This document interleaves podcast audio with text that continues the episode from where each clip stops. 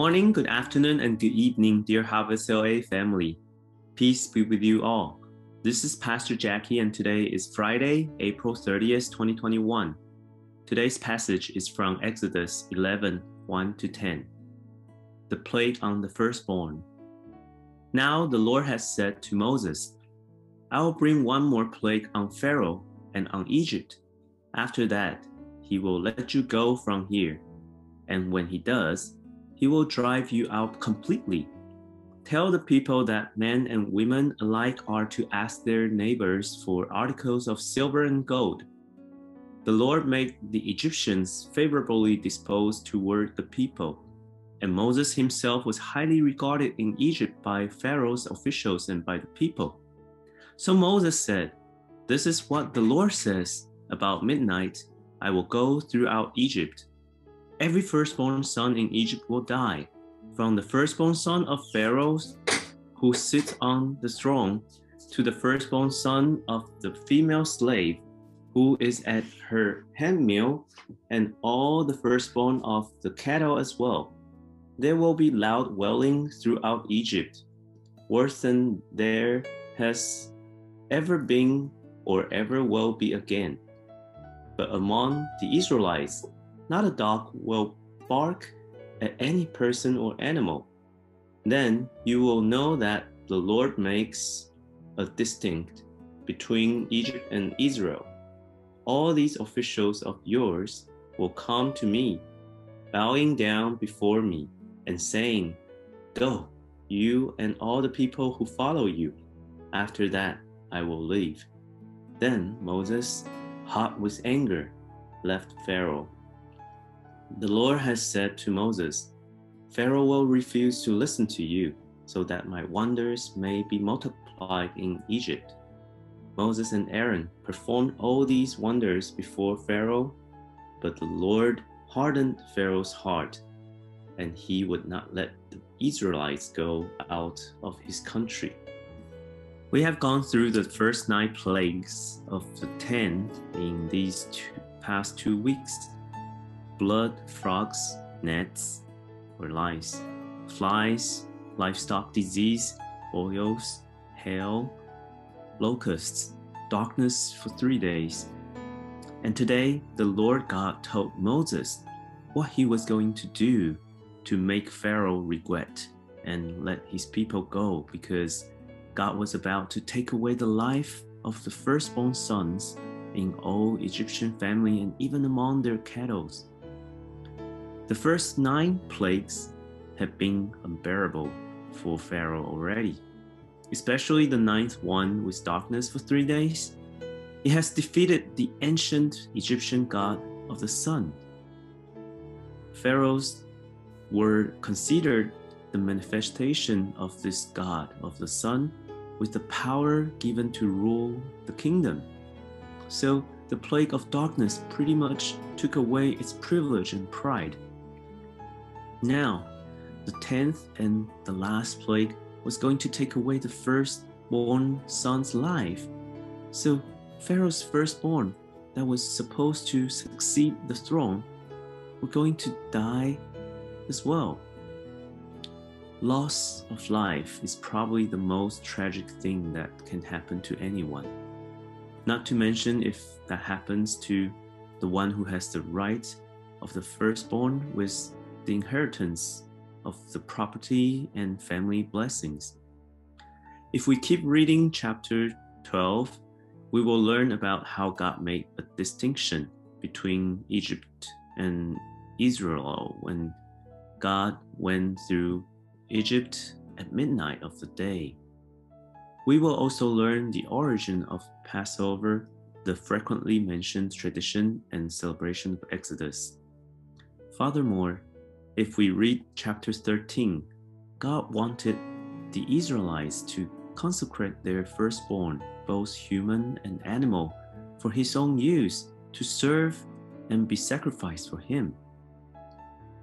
It was a tragedy that all the firstborn sons and cattle were struck down in one night with this plague. But the Lord God warned the Pharaoh with the first nine through Moses and Aaron. It was the result of Pharaoh's hardened heart and stubbornness that his whole kingdom was in deep sorrow after one night. Over this year of pandemic, I give thanks to God for his protection over my family as well as yours because I believe we had no brothers and sisters that caught COVID in our congregation. Some family members might have tested positive, but there were not severe symptoms either. I've been praying for the whole year that God will pass over the household of our church family as we obey God and gave the sacrifice according to how we were instructed to follow. So I believe if you've been wearing masks and keeping social distance carefully, God also did his part to keep you safe and healthy. As we proclaim that God is our Father in heaven, we reconcile with him and regain the identity of being the children of God. And if we are the children of God, God will never take away our life, but grant us the eternal life to be with Him in heaven one day.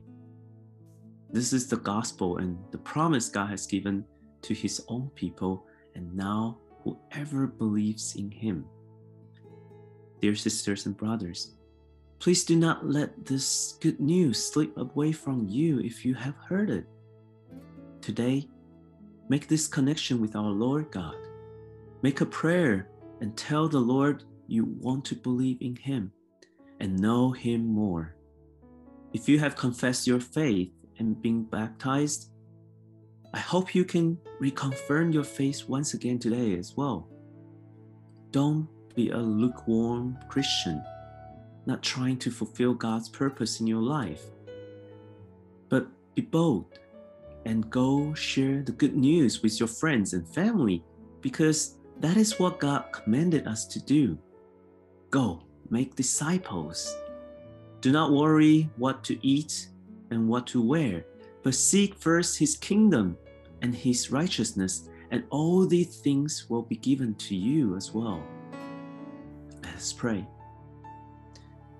Dear Heavenly Father, thank you for your teaching and manifestation through the 10 plagues in Egypt. I know that there are times in my life that I feel like I'm Pharaoh, wanting to be in control and cannot let go of what you want me to give up.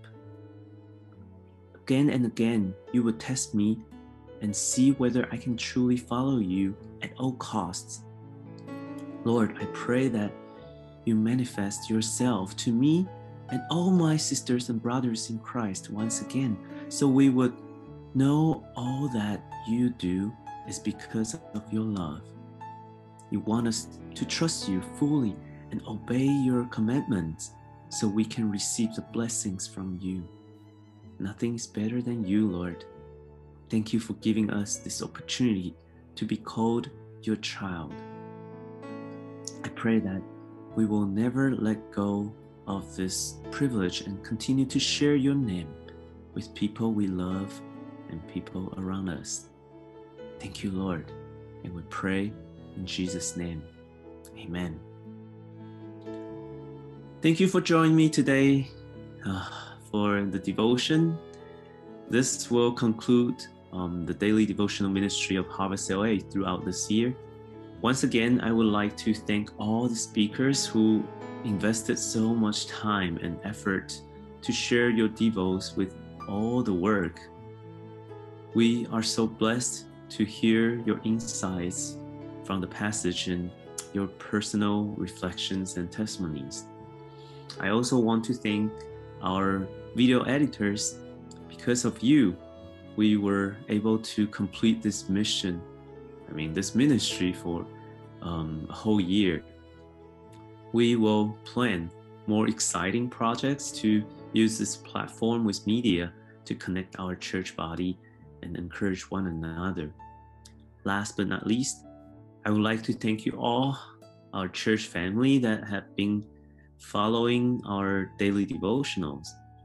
It was wonderful to go through the books of Deuteronomy, Psalms, Romans, Jeremiah, First and Second Thessalonians, Daniel, First and Second Peter, First, Second, and Third John, Matthew, and Exodus right now.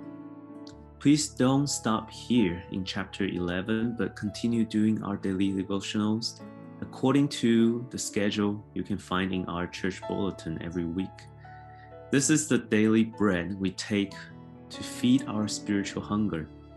If we don't take the spiritual food, we won't have enough strength to overcome the spiritual battle and challenges that we have to face. Feel free to reach out um, if you have any questions about Bible reading. And if you need a partner um, to do this together with you, don't hesitate to let us know so we can make some arrangement for you. May the Lord bless you and keep you in your faith journey. See you soon. Bye bye.